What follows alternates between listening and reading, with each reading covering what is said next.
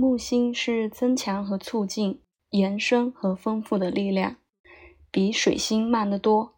它处理不同层次的问题：社会力量、我们自己的自尊和信仰、自然的进步和慷慨。木星当强力增大时，激励我们跃落水底，迈步向前，接纳并外化我们自己。它激励行动、冒险。信心和社会能量强度。摘自 p a r d o n Jenkins，《生活在此时》。社会能量强度是我找到的对木星一个特别恰当的短语。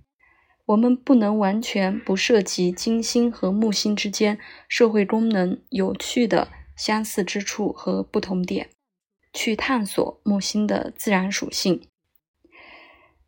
明显的，在原型符号的层次上，木星比金星更客观。木星是普遍的，而金星以更直接和个人的方式集中在其他人身上。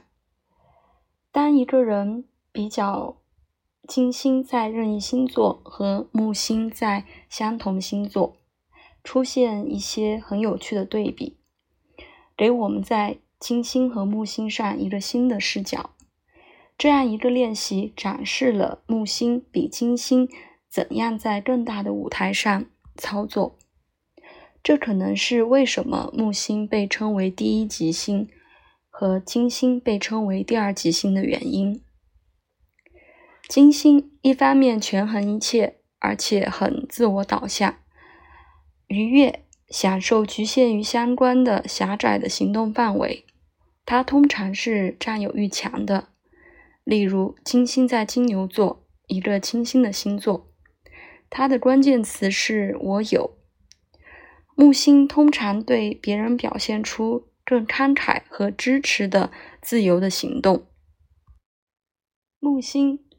最好的情况下，比金星更加宽容，更少排外，更少评价，更多包容和更多信任。金星比木星在人际关系上有更多的要求，它倾向聚焦在完全个人的需求和品味上。实际上，它是有启发性的。